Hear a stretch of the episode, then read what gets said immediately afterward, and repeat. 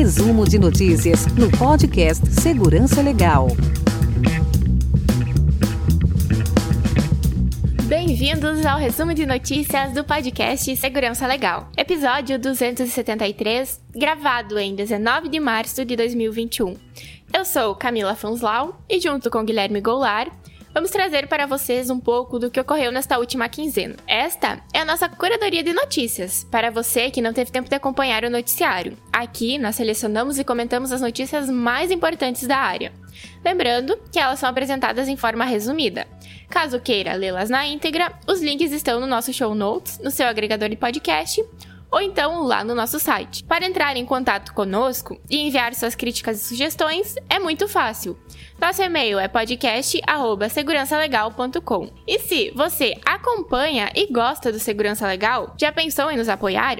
Acesse o site picpay.me barra segurança legal, escolha uma das modalidades de apoio e entre os benefícios recebidos, você terá acesso ao nosso grupo exclusivo de apoiadores lá no Telegram. E o episódio de hoje tem o apoio do Promobit. O Promobit é uma comunidade de pessoas que compartilham entre si as melhores ofertas da internet.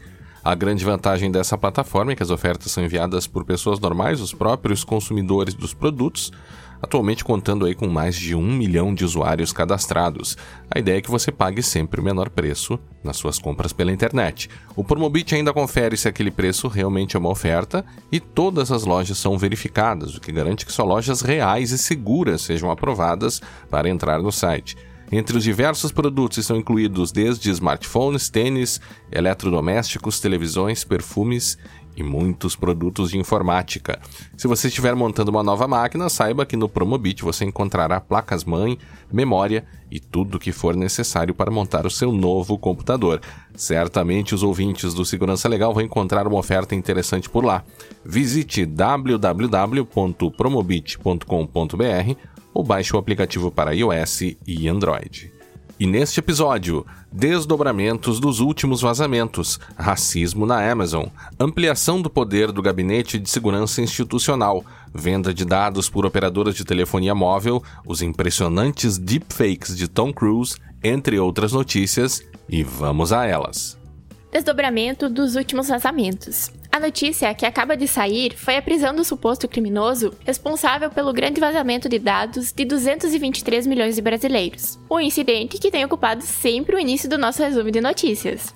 A notícia dá conta da prisão do criminoso conhecido como Vanda de God pela PF. A prisão foi ordenada pelo ministro Alexandre de Moraes, do STF. Segundo o G1, após diligências, a Polícia Federal identificou o hacker suspeito de obter, divulgar e comercializar os dados, assim como outro hacker que estaria vendendo os dados por meio de suas redes sociais. Lembrando aqui que o termo hacker não deveria ser usado no caso. Inclusive, temos uma notícia mais adiante sobre o tema. O mesmo sujeito preso aqui, de acordo com o G1, também foi alvo de mandado de busca e apreensão que prendeu, em novembro de 2019, o hacker suspeito de invadir o sistema do Tribunal Superior Eleitoral, TSE, também sendo investigado pela Polícia Civil de Minas por invasão de dispositivos informáticos e estelionato. Logo após a divulgação da prisão, a Folha de São Paulo levantou que o suspeito afirmou em uma rede social que os dados não teriam tido como origem a Serasa, mas sim de uma empresa privada que está ligada ao governo. A PF não esclareceu, entretanto, se esse hacker foi preso por obter os dados diretamente da fonte, que supostamente seria uma empresa, ou por obter uma amostra dos dados vazados por outro hacker, prática comum no cibercrime. A nossa Autoridade Nacional de Proteção de Dados tem, nos últimos episódios, sempre estado presente por aqui.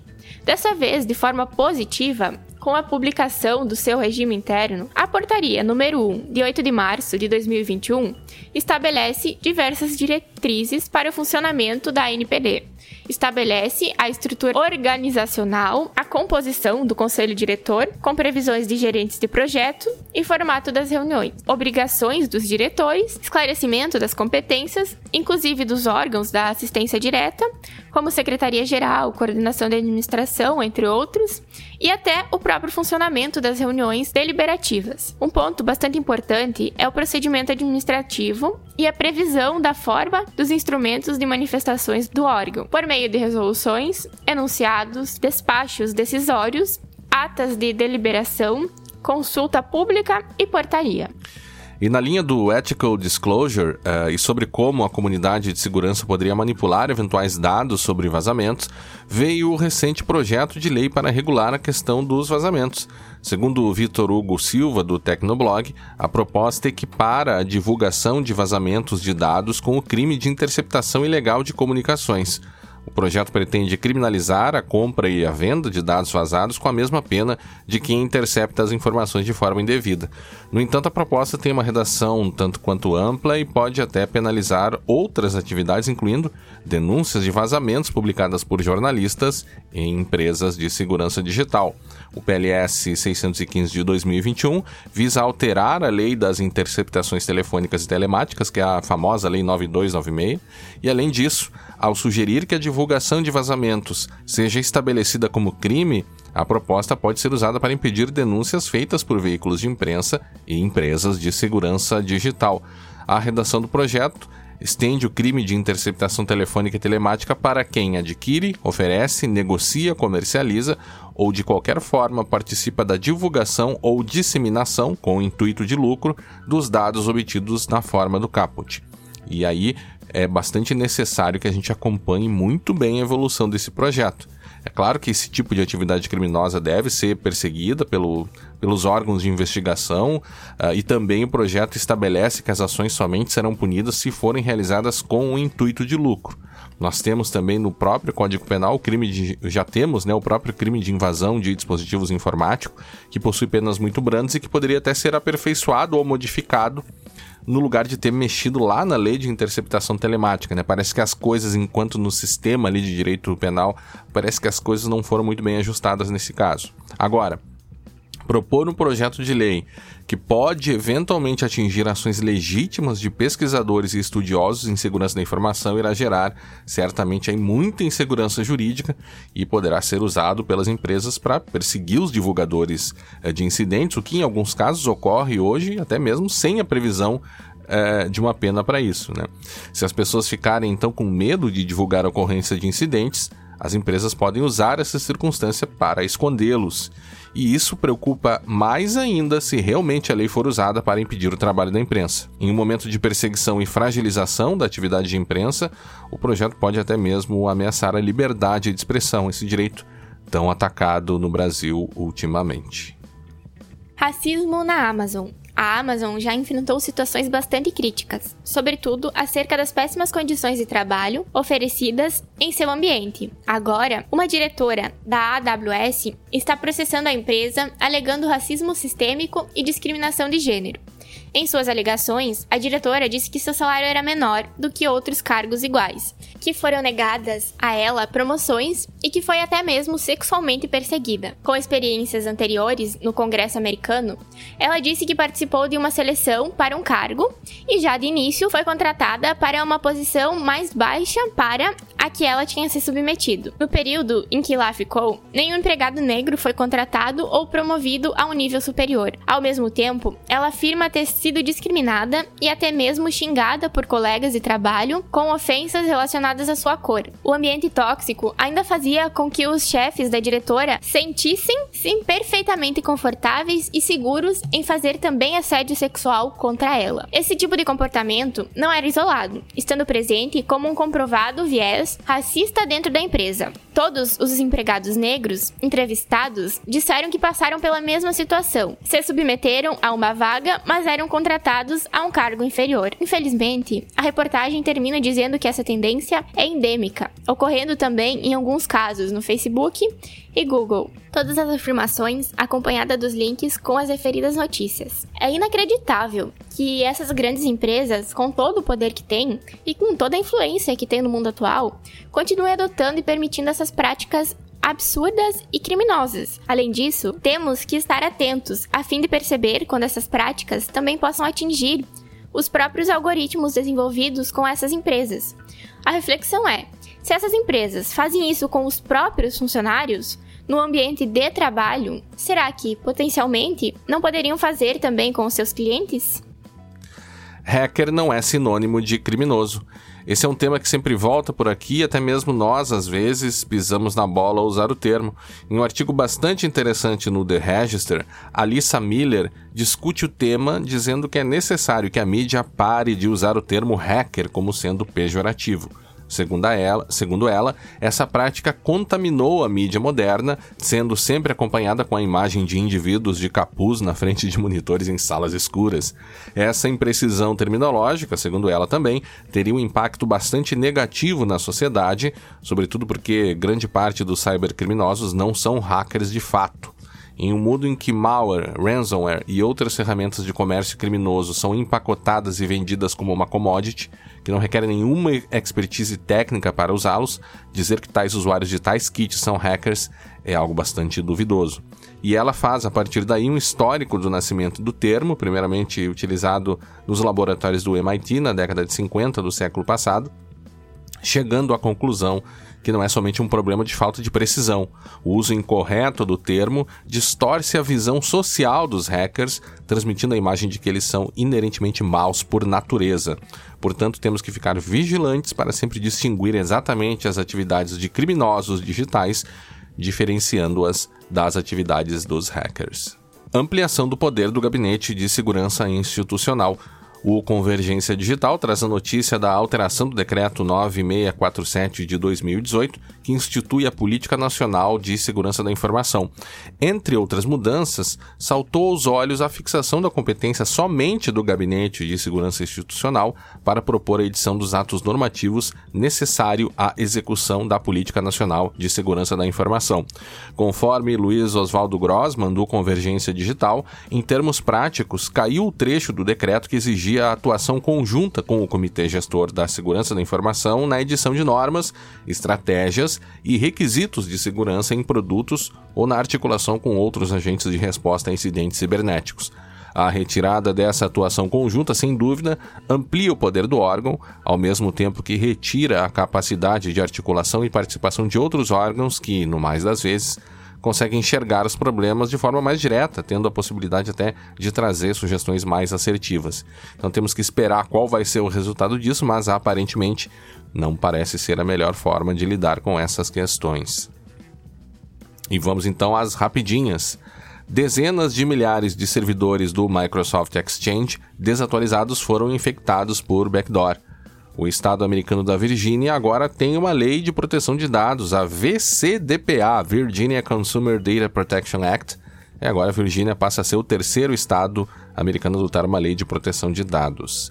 26% das empresas ainda continuam vulneráveis ao WannaCry, vulnerabilidade lá de 2017. Outra vulnerabilidade Zero Day do Chrome descoberta em menos de um mês, e esta também atingindo Windows, Mac e Linux. Dados de 21 milhões de usuários de VPN vazaram, o que envolveu os serviços SuperVPN, GeckoVPN e CatVPN. Queixas sobre o comércio eletrônico disparam 86%. A Secretaria Nacional do Consumidor diz que muitos consumidores estão sujeitos a golpes. No Brasil, 75% confiam mais em robôs que em humanos em questões financeiras. Microsoft abre cursos gratuitos para capacitar 100 mil mulheres em TI no Brasil. TOTUS compra o RD Station por 2 bilhões de reais, o que deve movimentar o mercado de publicidade na internet. Uma possível dúvida em relação ao LGPD que aparece é: os bancos de dados de ambas as empresas serão integrados? Há risco no que tange à proteção de dados nessa transação? Qual a sua opinião, ouvinte? Venda de dados por operadoras de telefonia móvel. O Ars Technica traz a notícia que a operadora T-Mobile começa a vender os dados de navegação de seus usuários, a menos que eles deem o opt-out, o que passará a acontecer a partir do dia 26 de abril do presente ano. Comunicado do operador, em uma tradução livre, diz que nós começaremos um novo programa que usa alguns dados que temos sobre você, incluindo informações obtidas do seu uso de internet e provenientes do seu dispositivo, como os aplicativos instalados, além das interações com os nossos produtos e serviços, a menos que você nos diga para não fazê-lo. Claro, os clientes que começaram a tentar fazer o opt-out encontraram uma série de problemas, entre eles links que não funcionavam. Que estranho, não? Eles indicaram que as informações são anonimizadas, o que não envolve o nome dos clientes. No entanto, a gente sabe muito bem que os próprios IDs de publicidade dos celulares, por serem únicos, estão longe de serem realmente anônimos.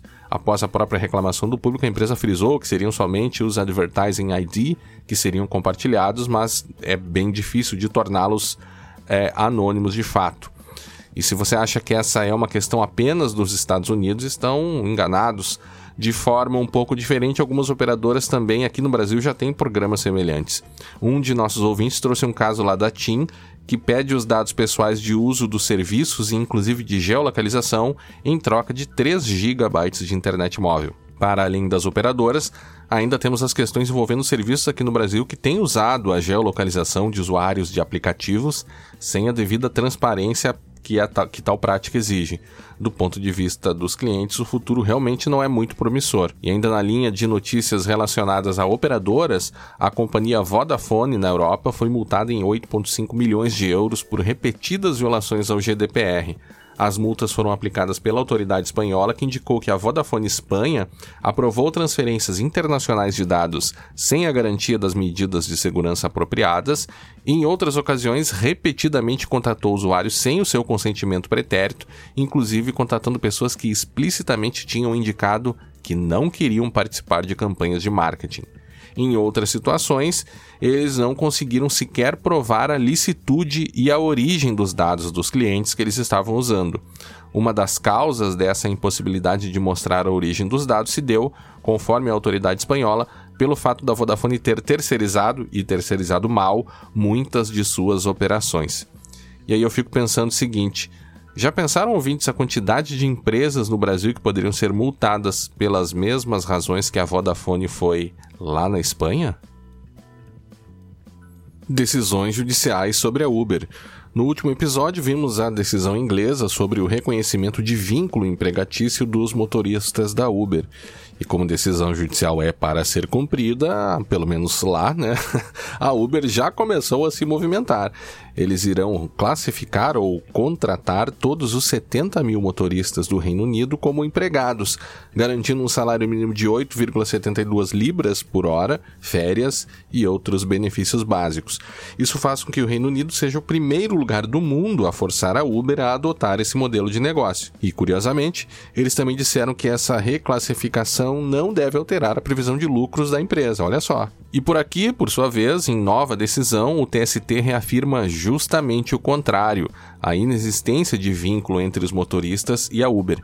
De acordo com o Convergência Digital, pela terceira vez, o TST, o Tribunal Superior do Trabalho, confirmou que não existe vínculo de emprego entre a Uber e os motoristas parceiros. O novo julgamento foi na mesma linha das mais de 800 decisões de tribunais regionais e varas do trabalho que já afastaram o vínculo empregatício ou declararam a incompetência da Justiça do Trabalho para julgar a relação comercial com a Uber.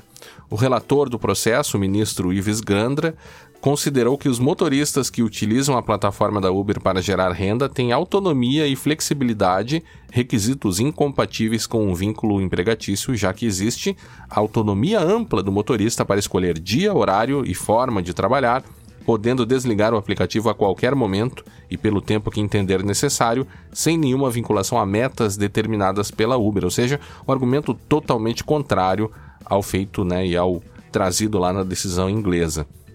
No julgamento, o ministro Guilherme Caputo também pontuou que decisões judiciais de outros países não devem influenciar o judiciário brasileiro por serem criadas em sistemas jurídicos distintos.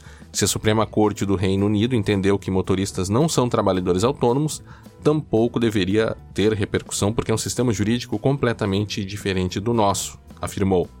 E ainda assim, o que ele eh, não observou é que essas dores e as próprias dificuldades desse tipo de trabalhador em ambos os países são muito semelhantes.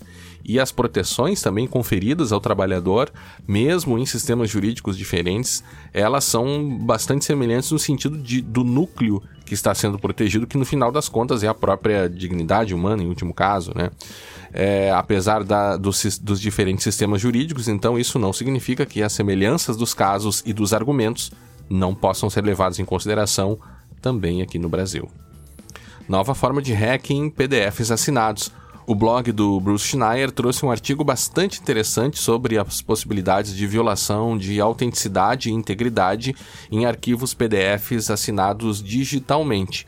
Um grupo de pesquisadores conseguiu explorar algumas vulnerabilidades na implementação dos leitores de PDF, o que resultou na possibilidade de modificarem os documentos sem a invalidação da assinatura.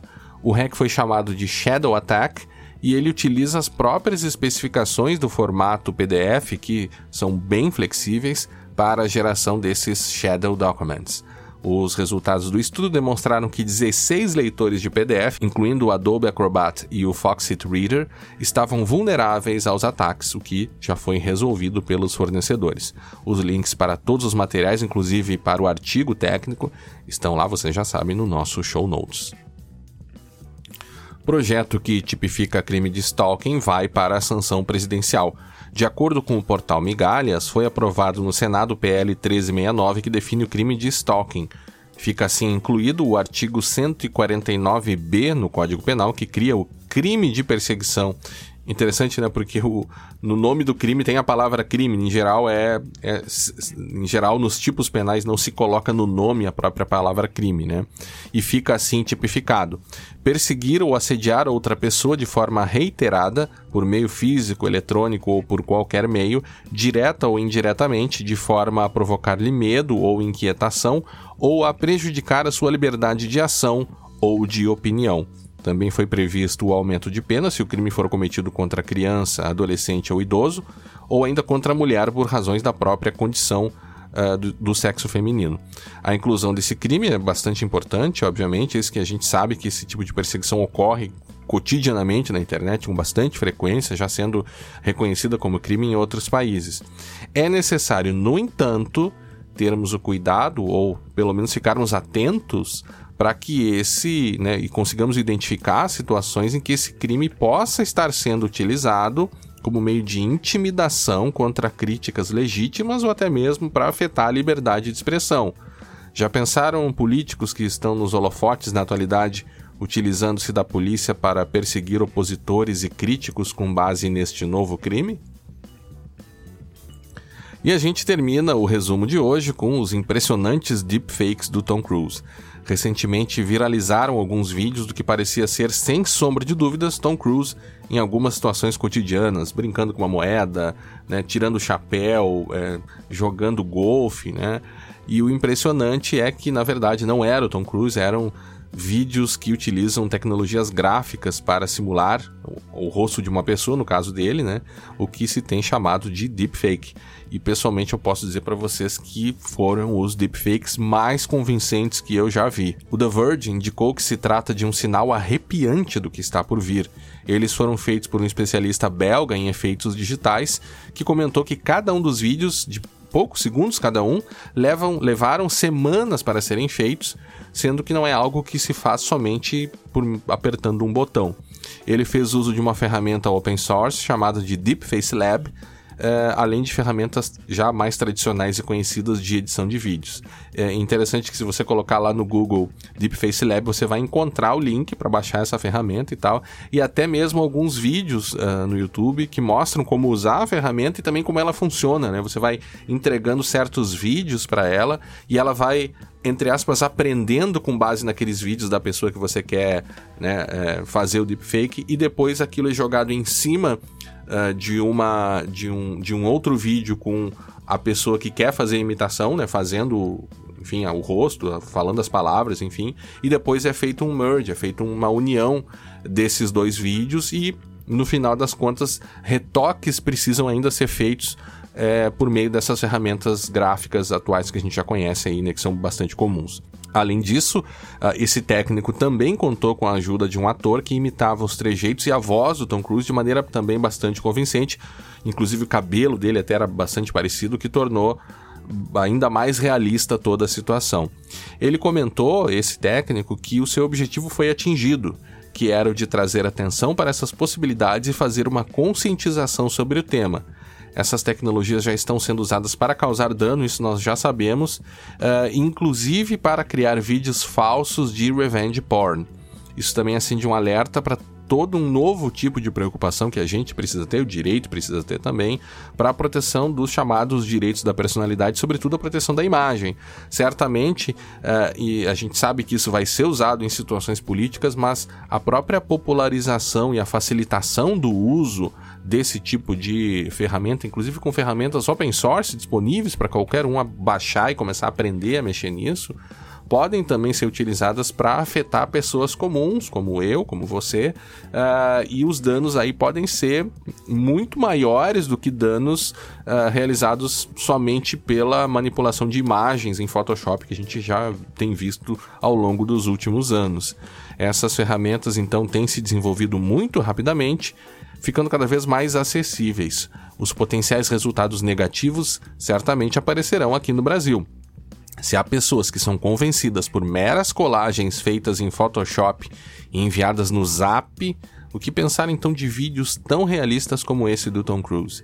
E políticos que já investiram somas pesadas em fake news, será que não passariam também a investir nesses vídeos de deepfake? Qual seria então o efeito para o país? Agradecemos a todos que nos acompanharam até aqui. Este episódio contou com a produção de Guilherme Goulart e Camila Fonslau. Aguardamos todos na próxima edição do podcast Segurança Legal. E não se esqueça, quem puder, fique em casa, use máscara e se proteja. Até a próxima!